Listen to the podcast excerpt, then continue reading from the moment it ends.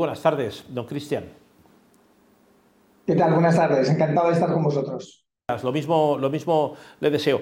Eh, la verdad, han cambiado muchísimo. Yo no sé, ustedes desde Matter Ventures, cómo, cómo, cómo están apoyando a las empresas que cuentan con sus servicios, porque ha habido un cambio de paradigma importante. Aquel que no se ha eh, conseguido adaptar a los nuevos cambios después de la pandemia, eh, con los cambios que se han producido entre consumidores y usuarios en la forma de comprar, eh, probablemente no está adaptado para los cambios que vienen tan rápidos, ¿no? Sin duda, de hecho, vivimos en los últimos años, hemos, hemos vivido un, constante de, de, cambios y evolución, no solo en la, en la manera de hacer, sino lógicamente también en la manera de, entender de valores de la propia sociedad, del consumidor, eh, y lo que nos ha dado, por suerte o por desgracia, esta situación de pandemia es que los cambios han sido eh, obligados. Es decir, no hemos tenido la opción de escoger. Muchas veces las empresas, los directivos, los clientes eh, solemos poner en algunas ocasiones ciertos stoppers. En esta ocasión ha sido una situación que no hemos podido escoger y por eso ha acelerado de manera exponencial muchas decisiones, muchos procesos eh, y muchos cambios. Eh, don Cristian, muchas cosas que antes le dábamos importancia, ¿no? La presencia de una empresa con una, con una eh, con una, eh, digamos, una oficina unas dependencias en el centro de una capital enorme, con mucha gente trabajando, ha pasado eh, con el teletrabajo y la deslocalización a ser algo secundario. Quizás se ha perdido además también un poco incluso la inclinación a visitar empresas, a acudir a los centros de trabajo. todo esto ha hecho que, que, las cosas que parecía que eran importantes hayan pasado a una parte secundaria. ¿Cómo, ¿Cómo priorizan ustedes ahora mismo lo que realmente le tiene que interesar a una empresa a la que hay que ayudar y hay que priorizar como lo que hacen ustedes desde Matter Ventures? Mira, em, nosotros somos, eh, intentamos ser lo más realistas posibles y eso pasa por entender que no, es no podemos hacer un tema de extremos. Es decir, no podemos normalizar el deshumanizar cualquier proceso comercial el deshumanizar cualquier gestión de equipo y creer que ahora a distancia y remotamente los resultados van a ser los mismos. Y así se está viendo, es decir, hoy por hoy, lógicamente, la, tecnología, las herramientas que disponemos, el conocimiento, la capacidad de medir, que al final es parte del, digamos, de la base que te permite poder hacer muchas cosas remotas que estás midiendo, eh, nos, nos, nos lleva a un paradigma en el cual eh, podemos hacer muchas cosas más remotas, pero eh, nuestra recomendación, nuestras medidas, nuestro día a día, en nuestras compañías están llevando cada vez más del remoto a lo menos remoto, es decir, ni mucho ni poco, ni compañías que no entendían cómo ir a vender eh, si no era físicamente, a compañías que no entienden que la relación que tienes con el cliente puede ser la base de, generar largo plazo e impacto. Entonces, yo creo que es muy importante eh, balancear precisamente que esto no va de extremos, va de hacer una, una gestión lógica y una gestión eh, eh, que sea un blended, una, una media de optimización remota, pero también de relación personal. Claro, ¿y cómo, cómo, tienen que fidelizar las, las, empresas, las antiguas y las modernas ahora mismo, a un cliente que va picando por aquí y por allá a través de las, de las redes sociales, de lo que aparece también por internet, de lo que va buscando sin saber certeramente si eso es un buen sitio o no para comprar, pero en fin, uno va picando aquí y allá. ¿Cómo puede fidelizar una, una compañía hoy en día a su, a su potencial eh, cliente, comprador o consumidor? Pues mira, con una, algo que parece muy obvio y que no hacemos, y es preguntando.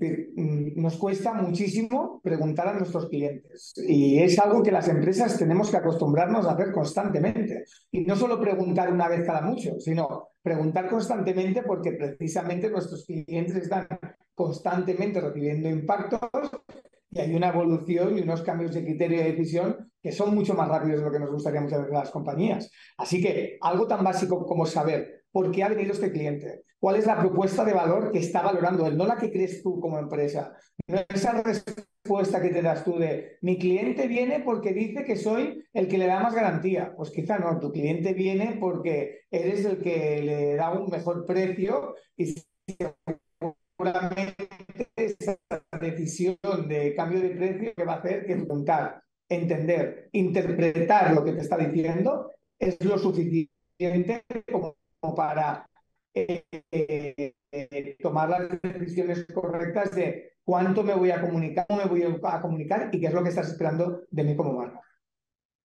Hay una cuestión, eh, don Cristian, que le quería preguntar y es acerca de los nuevos conceptos de formas de pago. ¿no? Están, eh, están las, las eh, criptomonedas, están formas de pago telemáticas a, través de cuentas que no son las de los bancos, pero que nos pueden desde luego vehicular pagos y hacer compras con un control del fisco mm, que no está muy claro si realmente lo ejerce o no, ni tampoco hay un control ahí bancario. Aparecen las fintech, aparecen nuevas formas también de crear empresas y que es incluso a veces tras nacional, o sea, ni siquiera eh, tenemos la seguridad de que donde estamos comprando es en nuestro país. ¿no? Esto eh, nos debe hacer pensar acerca de la seguridad que tiene el consumidor hoy en día y que se ha transformado de forma muy veloz, o podemos estar seguros y hay algunos sellos de confianza que nos pueden dar seguridad.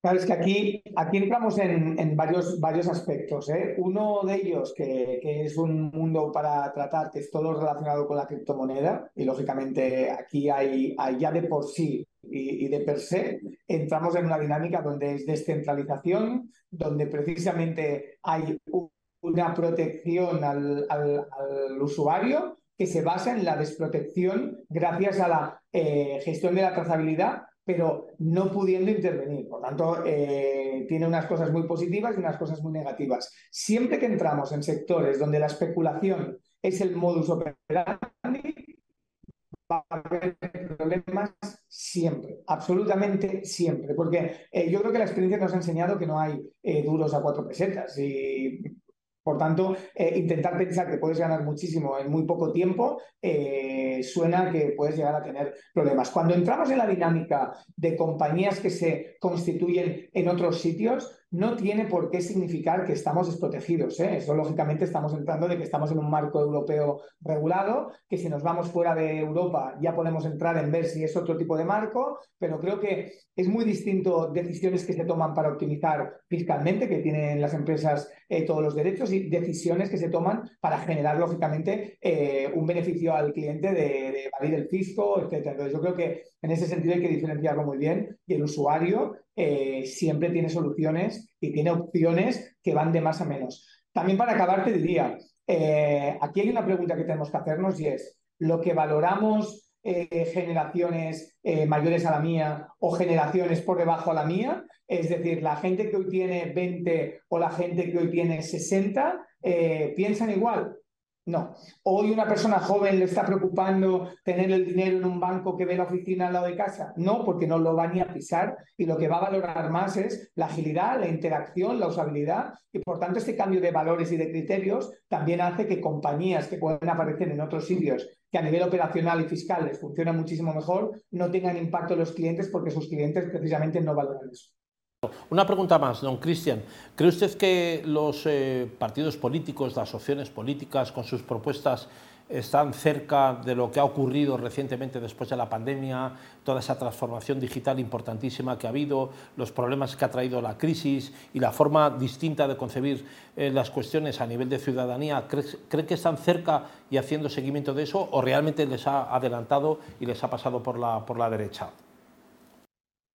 Mira, yo creo, yo creo que, desgraciadamente eh, no, hay una, no hay una respuesta que sea todo bien y van, tienen un proceso de digitalización muy bueno, eh, ni podemos decir que no lo tengan absolutamente ninguno. Es que te das cuenta que hay algunos procesos que nos rodean que realmente pueden ser muy eficientes y hay eh, estamentos de la sociedad públicos que tienen hoy un proceso de digitalización muy interesante, es decir, que como ciudadanos podemos estar contentos eh, y seguros de que se están haciendo bien las cosas y hay otros que son realmente lamentables en el momento en el que estamos. Entonces, esto demuestra que hay algunas entidades, que hay algunos órganos que están haciendo su trabajo y otros eh, que, no.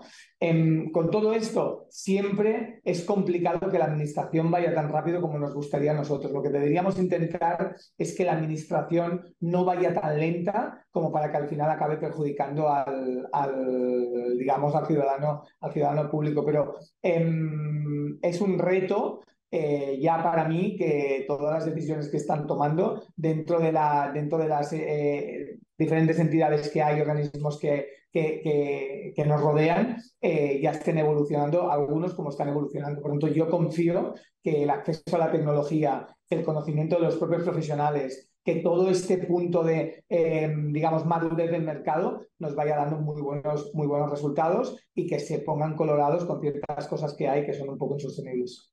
Bueno, vamos a ver si aprovechamos aquí este programa para ponerles colorados también a los políticos y que vayan tomando nota de las cosas que se dicen por ahí. Don Cristian Rodríguez, CEO y Chairman de Matter Ventures, muchas gracias por estar con nosotros hoy. ¿eh? Gracias a vosotros, ha sido un placer. Gracias, mucha suerte.